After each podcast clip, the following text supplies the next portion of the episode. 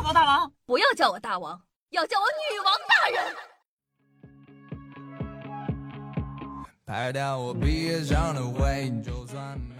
嗨，各位手机前的听众朋友们，大家好，欢迎收听今天的《女王又要》，我依旧是常住在深山训练千年、包治百病的板蓝根，谢谢夏春阳啊。那不知道你们有没有听说过女装大佬呢？百度百科上的解释就是穿女装的男人，一般呢运用在二次元中，是指扮女装技术很高的男人。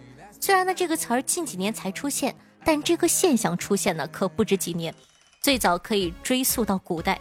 你以为你玩得开，古人们玩的比你花多了，朋友们。今天的这期节目，我们就来说一说古代那些喜欢穿女装的男孩子们。让我们一起来看看历史上的女装大佬到底有多么的离谱呢？那首先第一位大佬来自明朝，名字叫做桑冲。说到桑冲啊，这哥们小的时候，说实话挺惨的。因为家里呢孩子多养不过来了，就被爸妈呢卖给了人贩子。后来听说有人在这个大同山阴县开了家职业技术女装培训学院，专门教人扮成女装大佬去诱拐良家妇女。不得不说，古代这些人为了色色真的是下了血本了。桑冲呢看到变成女装大佬挣钱这么简单，当时就心动了，于是乎呢就拜师学艺。在这个《监护集》里有这么一段描述桑冲的话，说道。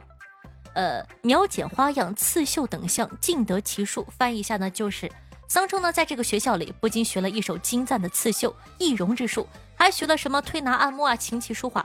更离谱的，据说还裹了小脚呢，修炼了儿女房中术。不过这点呢，我没有找到出处，你们随便听听就完了啊。学完呢，出事以后，桑冲呢就哭哭啼啼的到处说自个是个寡妇，被富家赶出来了，没有地方收留，希望有好心的官人可以收留他。就譬如说，官人，行行好吧，我会女工，我吃的少，我还能干活。当时的村民呢，看到这等柔弱的女子，怎么都不会想到她会骗人，对吧？于是呢，就信了他的话。结果呢，桑冲一住进别人家里。就把人家家里的女子给诱奸了。据这个《明宪宗实录》讲，说这个桑冲靠着这招，足足诱奸了一百八十多位女性，都没有被人发现哦。有人说，那最后是咋被发现的呢？我跟你讲啊，可能是这哥们长得实在是怎么说太俊俏了吧。有一次呢，在这个诱拐某家的女孩子的途中，被这家的女婿给看上了。并且女婿把他强行推倒了，然后发现这位所谓的美女竟然也有那个，然后呢事情就败露了。由于呢案子太过劲爆，还送审到了皇帝那边，皇帝觉得哎呀看不下去，没眼看呢，下令直接给凌迟了。后来这事儿呢还被蒲松龄写进了《聊斋志异》中，安排了一个阉割的结局。其实呢像桑冲这种故意女装去欺负良家女子的案子，古时候就有很多，大家感兴趣的话呢可以去看一下资料。他们呢，大多装成婢女或者道婆，甚至还有伪装成尼姑的。很多人呢，都是因为装的太像了，被人侵犯之后才被抓起来的。所以说，你看，自古以来这些个男男女女的事情。咦？那说完明朝的桑冲，我们来说说魏晋的何晏。何晏长得那叫一个美啊，是魏晋出了名的美男子。可能是好看的人都知道自个好看吧？何晏呢，也是这样。据古书记载，他平时呢就爱穿妇人的衣服，没事走两步啊都要多看自个的倒影两眼。估计呢也是那种对着镜子没日没夜的想着，哎妹啊，这张帅气的脸，不知道以后便宜哪个小伙。那个时候呢，稍微有点姿色的男的都爱往自个的脸上涂粉，让自己呢看得白一点。那会儿呢民风比较开放，大家呢对于穿女装这事儿呢态度还行，很多男士呢都有穿女装的习惯。魏明帝，呃，叫做曹睿啊，也是位爱女装的大佬，还因为穿的娘里娘气的，被手下一通乱骂。何晏呢，长得又白又好看，曹睿呢很是嫉妒，以为呢是化妆化出来的。后来呢，有一次大夏天呢，曹睿呢就把何晏喊进宫里来，请他吃这个热汤面。等何晏吃出汗了，用衣服擦脸的时候，大家呢就仔细观察他的脸，结果发现呢。这何晏的脸比没涂粉之前还要白皙，纯纯的美人胚子。于是乎呢，就有了这个“覆粉何郎”的典故。那最后这一位呢，还是来自明朝，叫做李良宇。说实话，我不确定把他放在这里合不合适，我甚至都不知道我叫他哥合不合适。他和上面那些女装大佬不太一样，他是直接变成女的了，就你们懂的。古代呢就很喜欢写这些个有的没的，最早呢是《明史》记载了李良宇转性的过程，说是天下大变啊，说这个隆庆二年十二月，敬乐男子李良宇化为妇人。这事呢传到了民间，搞得大家都非常的兴奋，啊，不是非常害怕啊！哎呀，啊，好可怕！故事呢也越来越清晰了。有本叫做《借安老人漫笔》啊，被认为是官方奏折的抄本，书里是这么写的。故事太长了，我就不复述原文了。简单来说呢，就是李良宇呢是一个穷打工的，和老婆结婚四年了，也没生孩子，就把老婆给休了。突然呢，有一天，他的阴囊缩进了肚子里，变成了女孩子，还宣布和一个同村没有结过婚的工友白上相住在了一起。而且呢，他变成女生的时候呢，已经四十多岁了。当时的人们啊都惊呆了。后来呢，这个李良宇呢顶不住舆论的压力，就上吊自杀了。李良宇呢，按照现在的科学来讲，应该不大可能是真的有这么个人。不过呢，因为官史里说的跟真的一样，下面的各种野史啊、诗歌啊、小说啊就大肆渲染。然后呢，写的就越来越神神叨叨的。以前呢，很多宫里的男宠为了方便进宫服侍公主、太后啥的，基本上都是通过女装进宫的。你们懂的啊。这些男宠呢，一不凑巧，也很容易被皇上看上，然后就 我就讲不下去了。你们可以自行脑补一下，文笔比较好的还可以写在评论区里，我和我的粉丝都爱看。那想看其他野史或者其他好玩的东西的，也可以发在评论里，等你们哟。嗨，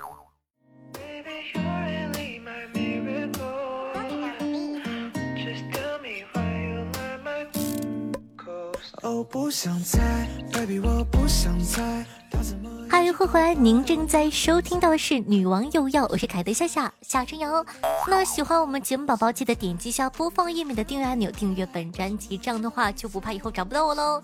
同样在收听节目的同时，记得点赞、评论、打 call、转发，做一个爱夏夏的好少年哦。我的新浪微博主播夏春瑶，公众微信号夏春瑶，抖音号幺七六零八八五八，每天晚上的九点钟还有我的现场直播互动，期待你的光临。那接下来看一下上一期都有哪些万水千山总是情，给我一块行不行的大爷的打赏呢？首先第一名呢是我们的关键词同学六十八个喜点哇，谢谢，感谢衣食父母们。那接下来呢是我们家凯的夏侯惇宝宝十八个喜点，然后杰哥大人十八个，清风如旧十八个。还有我们家可爱的 E J J A 八个，风月风商月六个，且辞千山五个，干饭幺三个，车继龙两个，冬阴恨晚，星梦无痕，感谢大家的喜欢和支持。同时感谢一下我们家可爱的派萌是一个应急食品，雷正要化骨成灰，手中的风筝炫下，喜欢嚼奶片的画渣和彼岸灯火对上期的女网友要辛苦的盖楼，大家辛苦。彼岸灯火呢分享了一个段子，说道。火车站，一个十六七岁、长相甜美的小美女，拿个爱心捐款的小本本朝我一笑。我正想给钱呢，突然想到这种聋哑人很多都是假的，于是我就问道：“你是不是聋的呀？”小美女一惊，双手紧紧捂住自个的胸部：“你，你怎么看出来的？”听众朋友手中的风筝炫下说道：“当我还是个孩子的时候，我看到大人都结婚了，现在。”我是个大人了，我又看到孩子都结婚了，我不是很确定我到底是一个怎么情况。朋友，我也是这个情况。听众朋友蓝小彤说道：“夏夏，我就想问你一句，你为什么要害我？害我这么喜欢你？”那上一期咱们的互动话题是你小的时候都有什么梦想的？听众朋友夏侯惇说道：“说起梦想啊。”时光如箭，岁月如梭。遥想当年还小，总是梦想着人要是不用睡觉，尽情的玩耍有多好啊！哎，现在上了年纪，玩不动了，就幻想着每天可以睡到自然醒。所以呢，微信给夏夏的备注就是“自然醒”。老流氓！听众朋友茶三岁说到，记得小时候呢，我就特别喜欢看考古类型的纪录片，然后觉得特别的牛皮。可以今天挖挖这个墓，明天挖挖那个墓，贼优秀的那种。结果长大了之后，干了一个和考古半毛钱关系都没有的工作。我细细一品，其实也有关系，因为这哥们儿呢，我直播间的，我认识他，他是一个牙医，牙医也得挖挖蛀牙，你看，对吧？你今天也可以挖挖这个洞，明天挖挖那个洞。听众朋友，小学生的天线宝宝说道：“我从小的梦想呢是当航天员，哎，因为眼睛不好就凉了。后来呢，我就做了航天工程师，就是做火箭的，这也算是完成心目中的梦想了吧。生活没有完美的，可一定心中要有希望与执念。”（括弧）希望夏夏可以看到，说说这个小故事吧。最后说一句：未来的孩子们，你们是最优秀的，一定不要放弃自己的梦想哦，加油！听众朋友，东方迪叔说道。以前的梦想，开个网吧，这样呢就不会被爸妈叨叨玩电脑了。现在嘛，抓只千年的板蓝根回家泡酒，毕竟防疫要紧。讲道理，我相信开网吧一定是无数小孩毕生的梦想。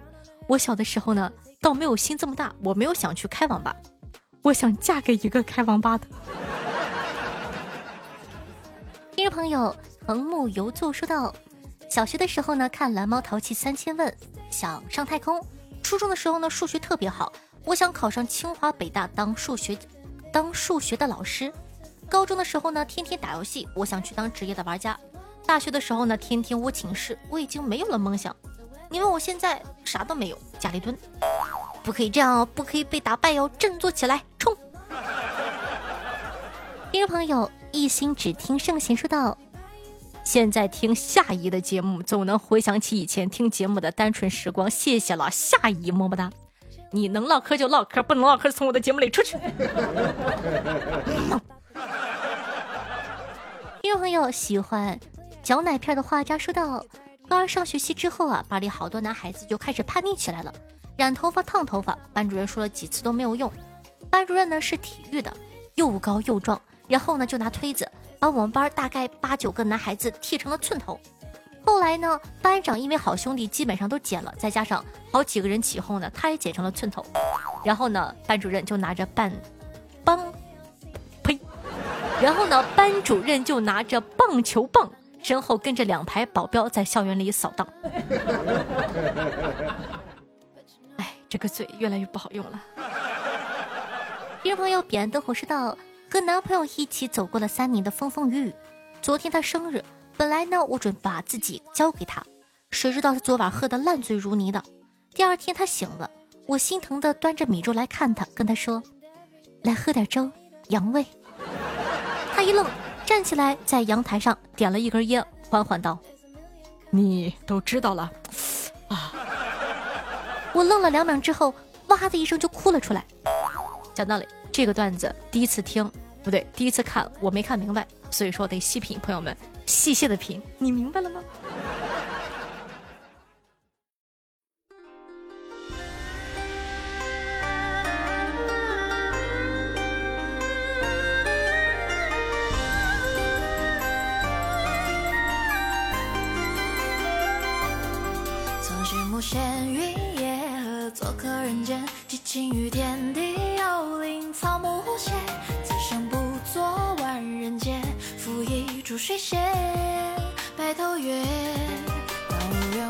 好听越开心的心情呢？这样的一首歌曲来自国风堂思南，名字叫做《吹灭小河山》，作为本档的推荐曲目发给大家，希望你可以喜欢的。同样，喜欢我们节目宝宝，记得在收听节目的同时，帮夏夏把节目放到你的微博、朋友圈、微信群里，让更多人认识我吧，辛苦喽！刚刚说过了，我的新浪微博主播夏春瑶，公众微信号。搜索夏春瑶，抖音号幺七六零八八五八，喜欢同学都可以关注一下。好了，以上呢就是本期节目的所有内容了，咱们下期再见，拜拜。